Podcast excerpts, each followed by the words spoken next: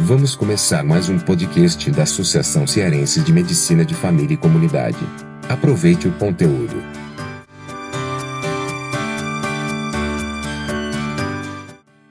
Alô, pessoal que acompanha a gente nas redes sociais, particularmente aqui no nosso podcast da nossa Associação Cearense de Medicina de Família e Comunidade. Estamos de volta aqui com mais um Palavras de Cuidado. Eu sou Alan Denizar, diretor da especificamente da diretoria de pós-graduação, e a gente vai continuar aquela nossa conversazinha que a gente estava tendo sobre essas palavras que enfeitam, na verdade que sustentam, que dão sustentáculo, sustância do que a gente entende pelo paradigma do cuidado. Hoje eu queria falar com vocês a respeito daquela nossa velha e querida palavra que está todos os dias na nossa clínica chamada anamnese. Anamnese vem do grego, que significa tirar algo do esquecimento. Era utilizado dentro da filosofia platônica porque ele acreditava que toda verdade era o acesso a uma verdade que um dia você teve, mas que se esqueceu. Né? E a construção da anamnese para o Platão era extremamente dialogal, né, as pessoas começavam a dialogar a respeito de algo que eles gostariam que fosse atingido a verdade suprema, absoluta, que não estava sujeita às variações dos nossos sentidos, né? O que eu queria dizer para vocês é que a nossa anamnese, ela tem pelo menos três momentos que a gente geralmente desconhece. Né? Quem trabalha em emergência sabe que a anamnese não pode ser, às vezes, apenas um diálogo, ela tem que ser um interrogatório. É quase como se fosse colocar um criminoso dentro de uma sala escura e fazer com que ele é, coloque sua verdade para fora. Isso porque a urgência da situação pede esse interrogatório. Mas aí você corre no perigo de, no interrogatório, forçar verdades. Todo interrogatório corre perigo de forçar verdades. Isso não acontece só na emergência, não. Isso acontece no nosso dia a dia, quando, por exemplo, a gente começa a ter certeza de um, um certo, uma certa conclusão. Por exemplo, eu tenho certeza que aquela mulher tem enxaqueca, contudo, ela não preenche os critérios que a Sociedade Internacional me dá para eu fechar o diagnóstico da enxaqueca. O que é que eu faço? Eu começo a ser contundente, muito objetivo, cortante, e eu acabo forçando uma verdade dentro daquela realidade que podia nem ser a, a que realmente eu estava procurando. Um outro tipo de abordagem que a gente tem é o diálogo. O diálogo e a dialética que vem aí do Platão, ele é algo que está ficando cada vez mais comum na nossa clínica do dia a dia, porque pressupõe que as duas pessoas elas estão em pé de igualdade, né? O interrogatório geralmente eu tenho um indivíduo que não quer me contar a verdade ou que a verdade é difícil de extrair dele, e aí eu tenho que conduzi-lo e muitas vezes coercitivamente. No diálogo, eu tenho dois indivíduos que, a priori, eu considero como sendo iguais. E os dois estão tentando construir um diálogo. Onde é que você. Uma verdade. Onde é que você encontra isso na clínica do dia a dia? Você encontra em pacientes esclarecidos que vão na internet, que procuram no up-to-date, né? Existe a parte para clientes do up-to-date né? Procura no Medicina Net, enfim, no que for, na internet, só entrar na internet você já encontra um bocado de coisa. E esse paciente, esse cliente, usuário do SUS, ele vem munido de todas as informações, às vezes equivocadas, na maioria das vezes equivocadas, para conseguir construir o saber em torno da saúde dele, o retorno da doença que ele deve estar procurando com você. Então aí você tem que fazer um diálogo, né? Quer dizer, é burilar. O diálogo sempre, desde Platão, teve essa função de burilar. Você tem uma informação que é bruta, matéria-prima, acabou de sair da natureza, dos dados, e você e ele tem que burilar aquela informação. Você tem que mostrar onde é que estão os vieses, as falácias, onde é que não tem evidência dentro daquela, daquele, daquele, daquela informação que ele traz.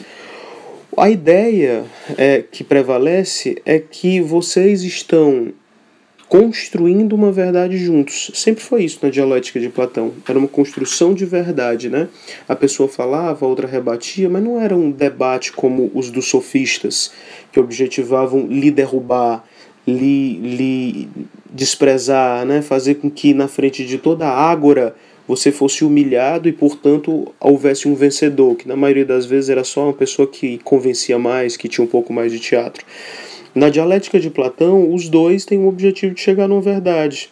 Então, tem que ter essa ética do respeito da pessoa que está dialogando, tem que ter essa ética da busca é, sincera e autêntica de uma verdade que seja, seja aprazível para os dois.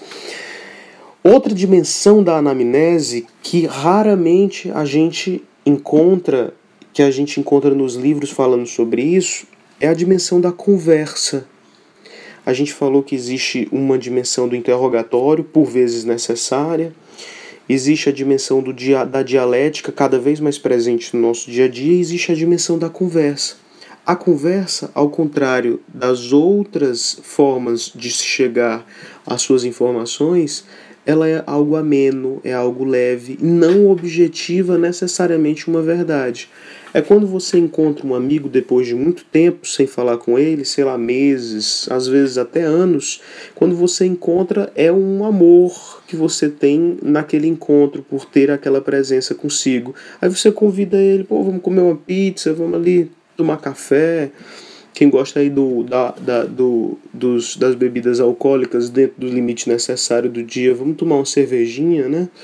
Então nessa conversa a coisa é amena, é leve, é gostosa e geralmente não tem o objetivo de chegar à verdade, mas tem o objetivo de conhecer mais o outro, de compreender mais como o outro está, de fazer com que o outro seja presente em você.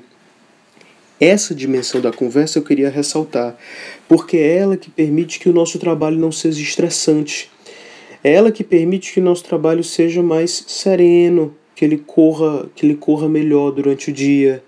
Quando a gente se forma, a gente está muito sequioso da verdade, querer chegar no diagnóstico, mas com o tempo a gente vai percebendo que na dimensão do cuidado, às vezes importa menos menos é, o diagnóstico em si, a pesquisa, do que uma boa conversa, ganhar o paciente, fazer com que ele tenha adesão às suas palavras, que aconteça uma certa relação é, amorosa no sentido da filia, né, da amizade.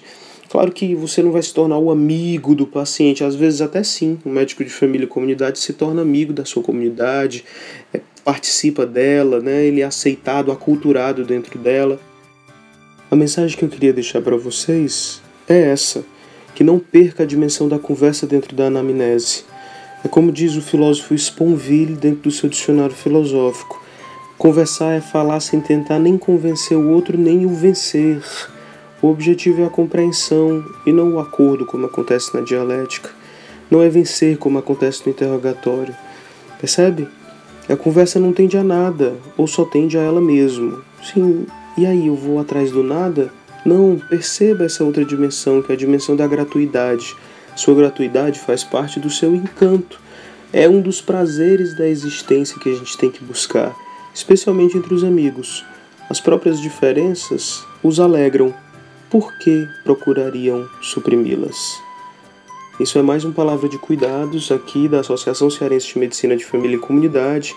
Quem gostou, acesse o nosso canal, se inscreve assina aí o nosso podcast e quem quer ajudar ainda a nossa construção de uma sociedade melhor, com atenção primária mais robusta, torne-se sócio da Sociedade Brasileira de Medicina, Família e Comunidade e ajude a propagar essa ideia de médicos melhores e mais formados para atender na atenção primária. Obrigado.